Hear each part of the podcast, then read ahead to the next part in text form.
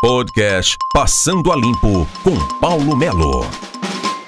Olá, eu sou Paulo Melo, este é o podcast mznoticia.com.br Passando a Limpo. Vamos trazendo para você Ponta Grossa. Nós já temos aí hoje cadastramento de pessoal de 34 a 59 anos para o mutirão do final de semana. Aqueles que perderam o prazo, aqueles que não podiam se vacinar na época, podem se cadastrar para fazer a vacina no final de semana de 34 a 59 anos. Manifestantes de Cuba dizem que sofreram tanta fome e necessidade que perderam o medo e saíram para as ruas protestarem. Agora, os manifestantes de Cuba recebem sentenças de prisão. Enquanto isto, leitos de UTI ficam abaixo dos 70% ocupados no estado do Paraná. Enquanto a Pfizer aumenta os níveis de anticorpos para a variante Delta. Prefeitura volta a reduzir linhas de ônibus aqui na cidade.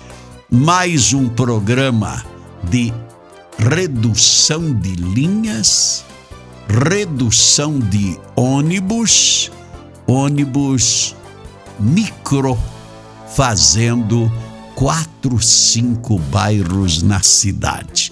É para acabar com a população mesmo, né? Vamos aguardar. Assaltantes em Ponta Grossa agora entram no estabelecimento, vão primeiro procurar o álcool em gel para limpar as mãos para não se contaminarem. Nós tivemos sete roubos nas últimas horas aqui na cidade. Teve inclusive aquele que estava assaltando casas num bairro da cidade. A comunidade, unida pela segurança através do WhatsApp, e a mulher, no desespero, chamou, anunciou no grupo de WhatsApp. Pessoal se deslocou e fizeram um cerco. Imagina o que aconteceu com o ladrão. Pulando de casa em casa, pulou fora, caiu e os elementos os elementos foram surpreendidos a população deu o corretivo que ele precisava. O Instituto Médico Legal, a Polícia Criminalística, né? O Instituto de Criminalística, CCR Rodonorte, todos trabalharam na manhã de hoje neste acidente do caminhoneiro de Ivaiporã que acabou se perdendo num acidente onde ele ficou entre as ferragens e, mesmo com o pessoal da Rodonorte, SIAT, SAMU, não conseguiu sobreviver. Morte de um caminhoneiro de Vaiporã, agora pela manhã, na PR 151, na região de Castro. E aí? E aí? O registro, o registro nas últimas horas marca a proposta de reajuste salarial da prefeitura de Ponta Grossa aos servidores. Desagradou totalmente. E vamos ver no que vai dar. A data da base é maio, mas estamos aí empurrando com a barriga. Aquela questão do Bibinho, condenado a 251 anos de cadeia, é, o Tribunal de Justiça atrás, através de um pedido da defesa, pode cancelar todas as sentenças. E aí?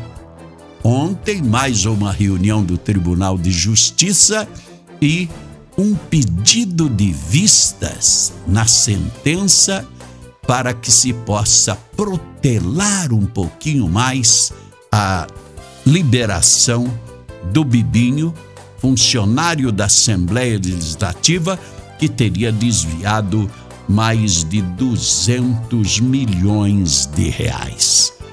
São situações curiosas que a gente traz para cá, principalmente quando se trata de vacina, quando se trata de organização do Estado, quando se trata de pedágio, que me parece que a oposição não está gostando do novo modelo de pedágio do Estado do Paraná. E aí, pode fazer confronto? Não sei. O governo tem a maioria e pode aprovar. Enquanto isto, nós giramos com referência a Senado Federal. Já falávamos sobre o número de, de funcionários do Senado, o, os números. O Senado tem 81 senadores, tem 6 mil funcionários. E o STF, que tem 11 ministros e tem em torno de 2.200 funcionários. Como é que fica? É uma situação realmente que chama as atenções neste momento. Nós teremos aí um final de semana que ainda dá para usufruir um pouco, porque nós teremos a semana totalmente modificada, porque tem chuva na quarta-feira e depois as baixas temperaturas aparecendo em toda a região sul do país. Paulo Melo, passando a limpo no podcast mznoticia.com.br. Passando a limpo com Paulo Melo.